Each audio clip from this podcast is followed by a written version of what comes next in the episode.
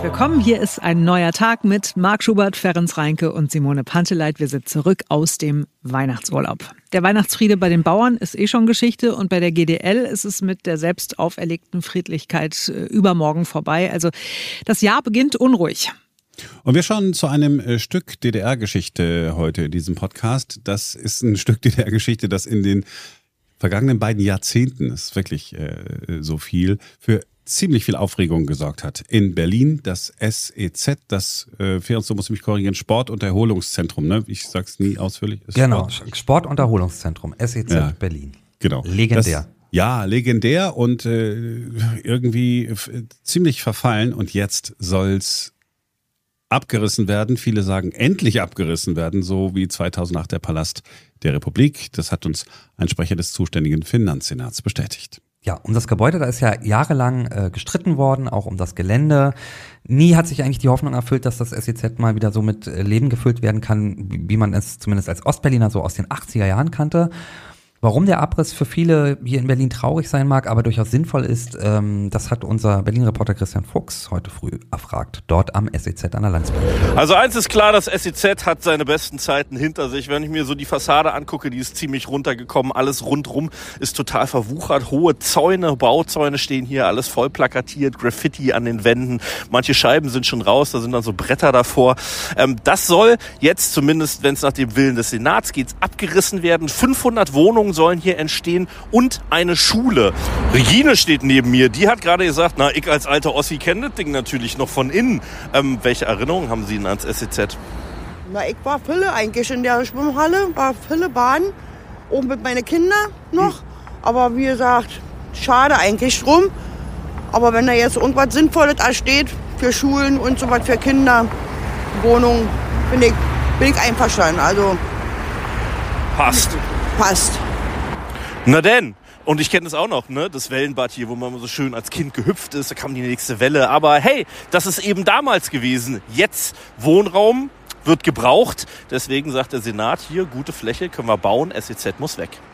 Ja, bleibt noch die Frage, was sagt der bisherige Eigentümer des SEZ, Rainer Löhnitz, zu den Plänen des Senats? Wir haben heute früh ausführlich mit ihm gesprochen und wie ihr jetzt hören werdet, will der Mann nicht aufgeben und auch die jüngste Gerichtsentscheidung anfechten. Einen wunderschönen guten Morgen, Herr Löhnitz. Guten Morgen zurück. Sind Sie nicht auch erleichtert, dass jetzt eigentlich Sie das SEZ auch gedanklich begraben können nach all den Jahrzehnten des Ärgers? Erleichtert äh, ist eine gute Frage.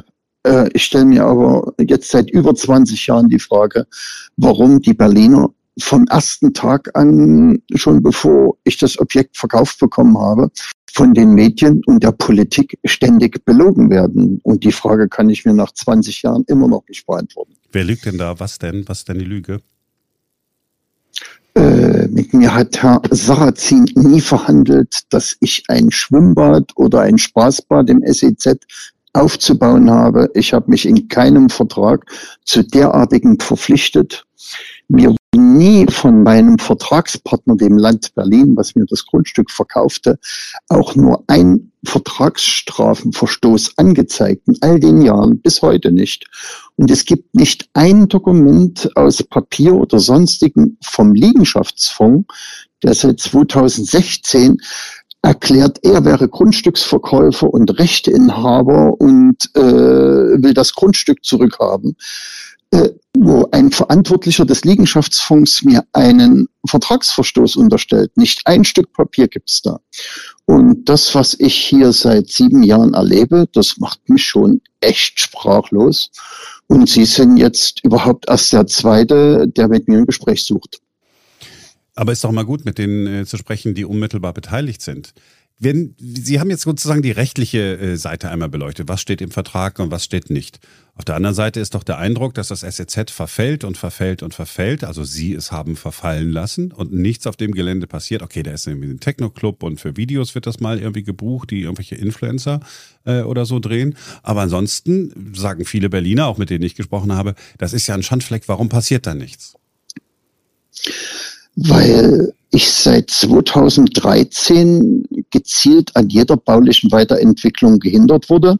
Erst mit Rückstellungen, Veränderungssperren und seit Ende 18 mit einer unbefristeten Bausperre, die quasi außer Notreparaturen überhaupt nichts erlaubt. Und ich über diese Art äh, der Gesetzeslage gezwungen werden soll, das Objekt quasi dem Verfall preiszugeben. Kann jeder Berliner in dem B-Plan für das SEZ nachlesen. Das heißt, Sie sagen, Sie hätten ja gerne äh, ganz viel gemacht, Sie hätten das gerne auf Vordermann gebracht und irgendwelche äh, schönen Sachen für alle Menschen in Be Berlin da errichtet, aber man hat sie nicht gelassen. Ich habe da Millionen investiert in den ersten Jahren, habe alle Vertragsverpflichtungen erfüllt, habe für die Berliner ein Sport- und Freizeitangebot in dem Objekt umgesetzt, ohne einen Cent Zuschuss zu Preisen, wie es das so in Berlin nicht gab habe das bis Corona durchgeführt, weitergeführt, trotz der ganzen Behinderung und trotz dieser negativen Presse. Und äh, was soll man noch mehr machen?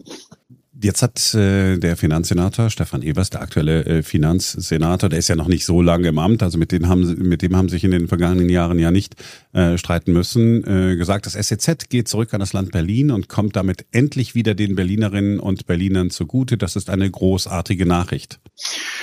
Der Herr Evers, äh, davon gehe ich aus, kennt das Urteil, was jetzt angeblich rechtskräftig geworden ist vom letzten Jahr und äh, da ist rechtskräftig festgestellt, dass das Land Berlin die Räumungsklage verloren hat und das SEZ noch sehr, sehr lange ein, an einen Generalmieter vermietet ist und der Herr Evers überhaupt nichts zurückbekommt.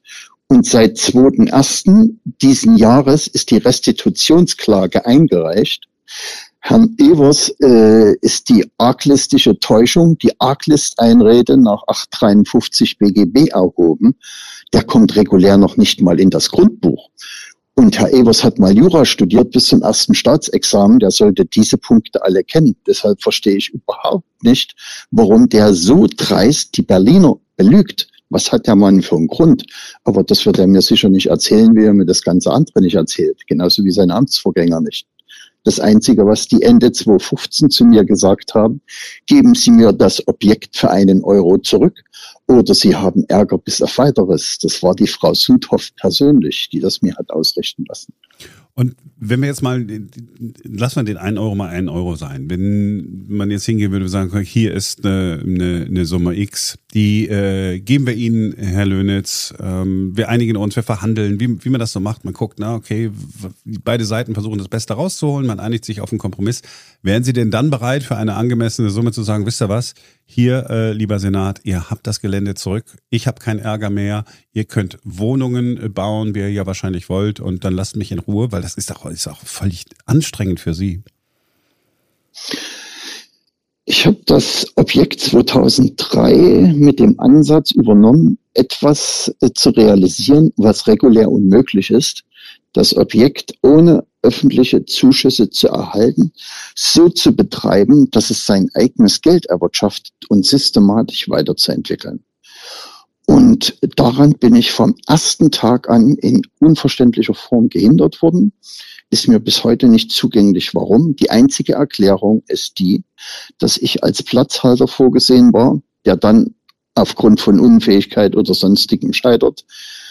Der Senat das Objekt zurückbekommt, es wegen dem Gescheiterten jetzt geschlossen ist für die Berliner, dann irgendwie wie das äh, Blub in Westberlin einfach rumliegt, vergammelt oder eine Feuerruine wird um dann irgendwann, wenn die politischen Beziehungen oder wie auch immer in Berlin äh, eine Verwertung haben, noch Verwertung oder einer maximalen Gewinnsteigerung zugeführt wird, um die politisch äh, zu versorgenden Kreise äh, quasi zu versorgen.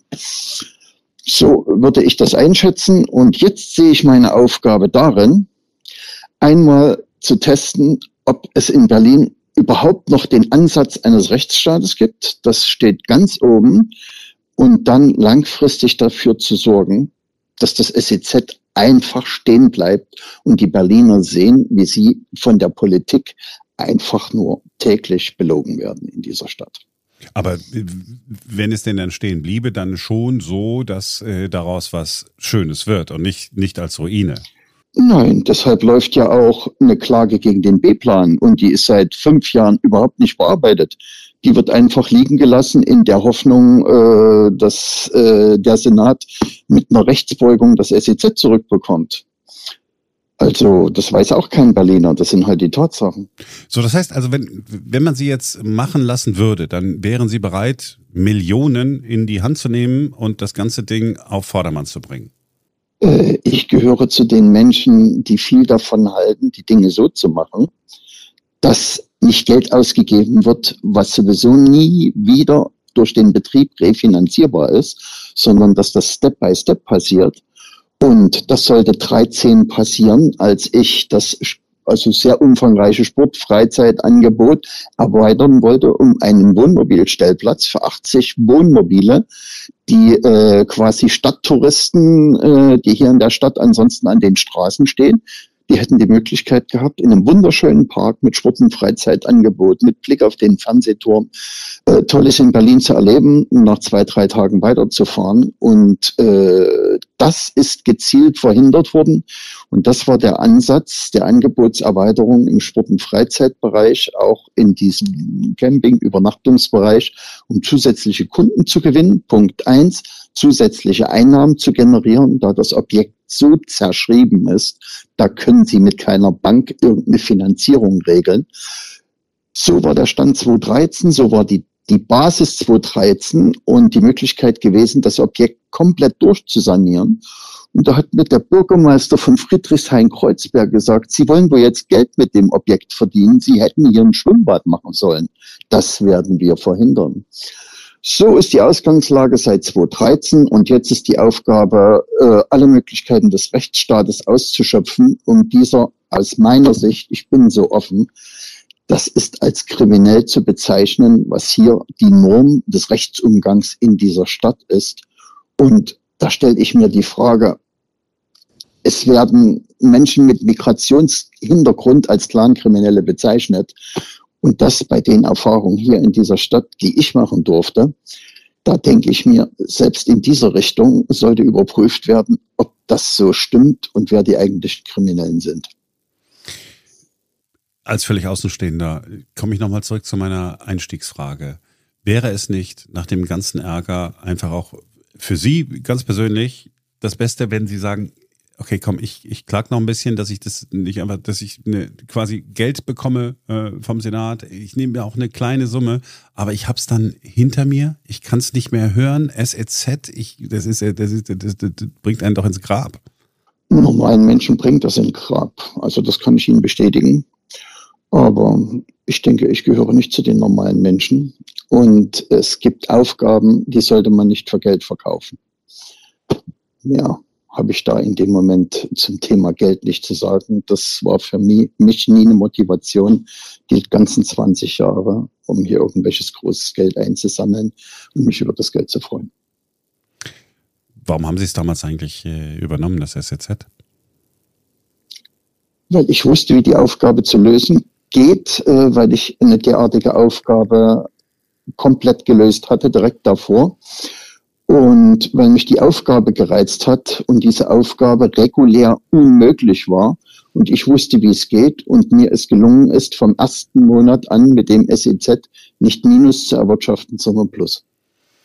So, und wie geht's jetzt in den nächsten Wochen und Monaten weiter? Es gibt ein Gerichtsurteil von wo noch niemand, also Sie haben es auch noch nicht schriftlich vorliegen, ne?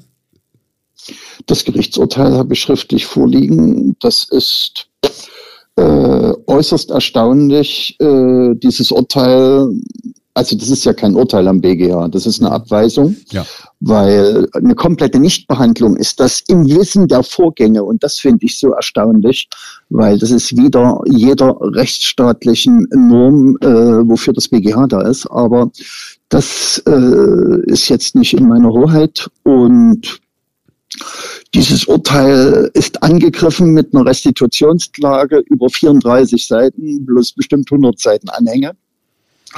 Und die müssen erstmal bearbeitet werden. Und das Urteil, was da in der Welt ist, ist regulär nach rechtlichen Maßstäben ein nichtiges Urteil von nicht gesetzlichen Richtern, die von der Verhandlungsführung gesetzlich ausgeschlossen waren. Selbst das hat niemanden interessiert.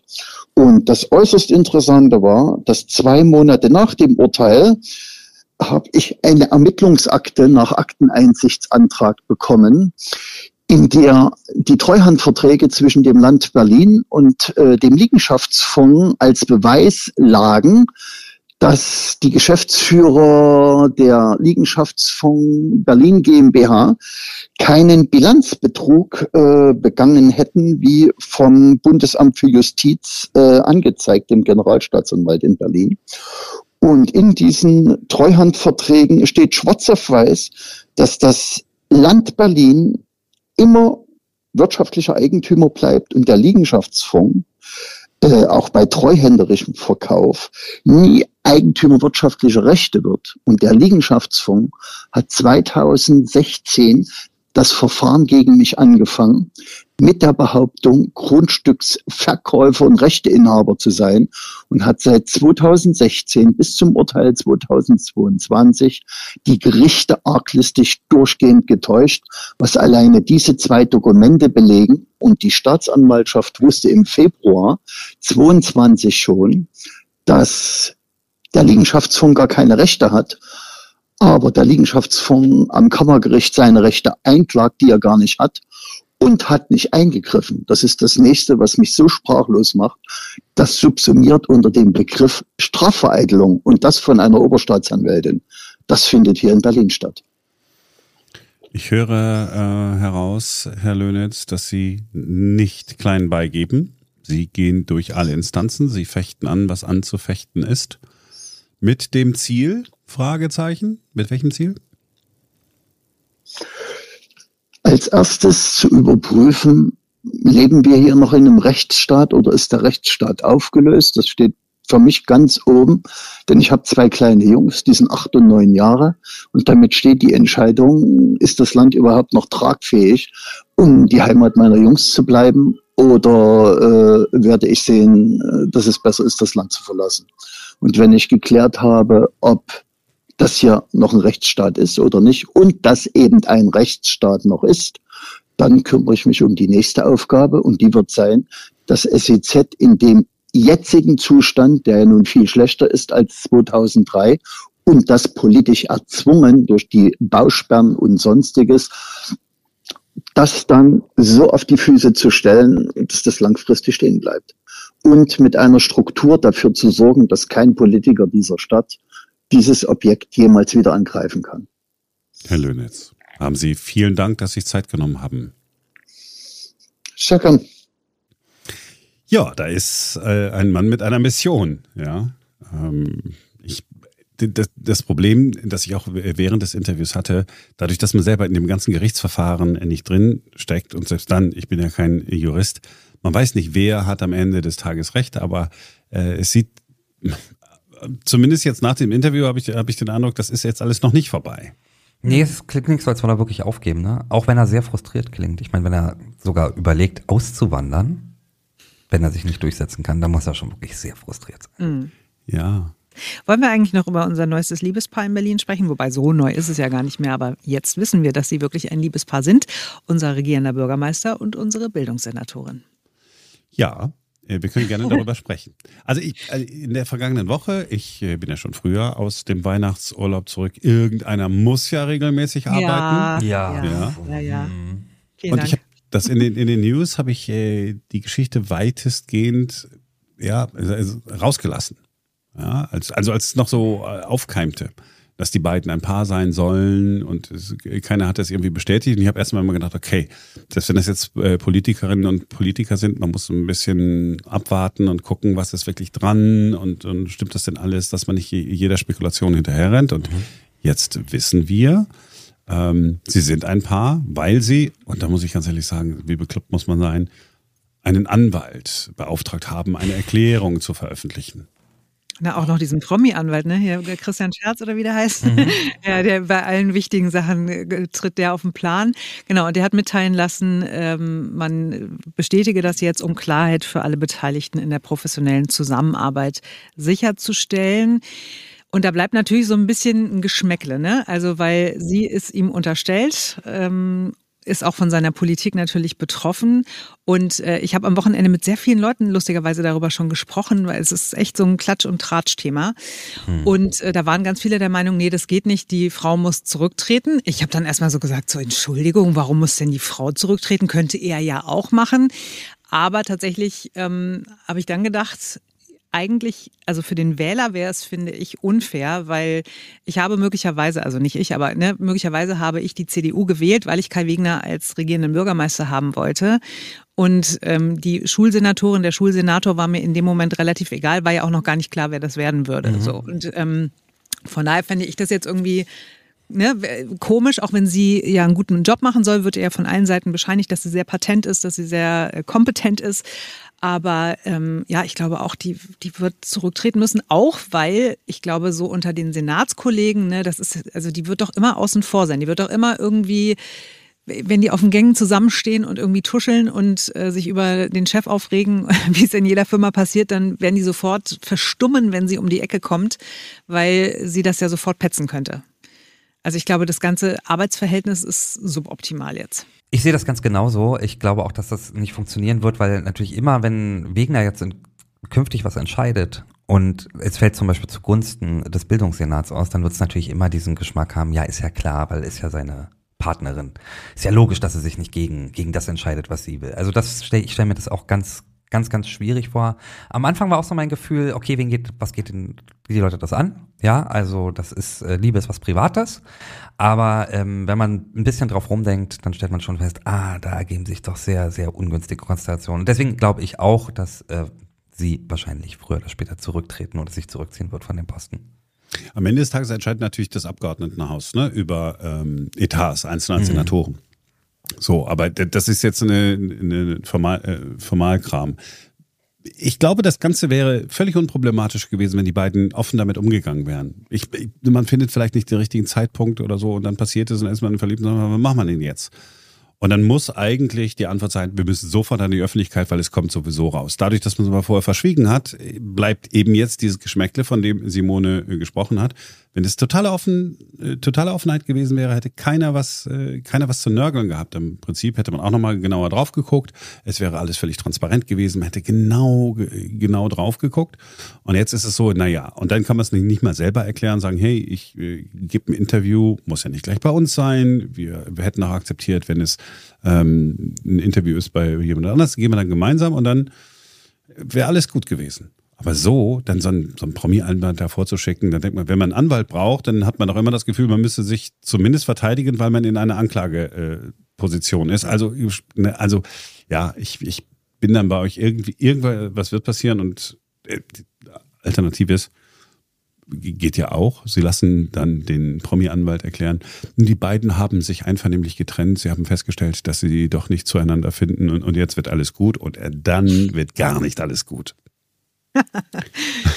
ja. ja. also ich sehe es tatsächlich noch ein bisschen anders als so. Ich glaube, selbst wenn sie vorher transparent gewesen wären und es zum frühesten möglichen Zeitpunkt selbst gesagt hätten, ohne Anwalt und so weiter, glaube ich, wäre die Problematik trotzdem da, dass sie halt seine, äh, seine Untergebene ist, also ihm unterstellt ist. Ähm, und dass es, dass es halt einfach schwierig ist, dass es immer zu irgendwelchen Interessenskonflikten kommen kann, weil auch wenn er wenn er sich gegen die Schulsenatorin oder ihre Pläne oder so entscheidet, ja, dann wird man immer sagen, so, ah, jetzt versucht er hier ganz den harten Max raushängen zu lassen, aber dabei wäre es doch so wichtig für die Bildungspolitik in Berlin, dass er da äh, mitzieht irgendwie so, ne, und jetzt nur, weil die zusammen sind. Also irgendwas kannst du ja immer unterstellen und von daher glaube ich, also das wird, sie wird nicht mehr lange Bildungssenatorin sein, glaube ich.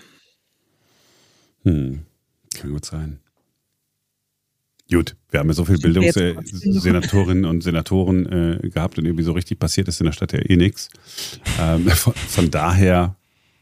Ja. Na, ist aber schon schade, weil sie ja, ja wirklich ja. sehr kompetent sein soll. Ne? Also das ist halt irgendwie unglücklich. Aber auf der anderen Seite gut, wenn sie, wenn es jetzt die große Liebe ist und so, dann sind die auch so happy und dann wird sie auch in einem anderen Job einen guten Job machen und dann ist alles gut.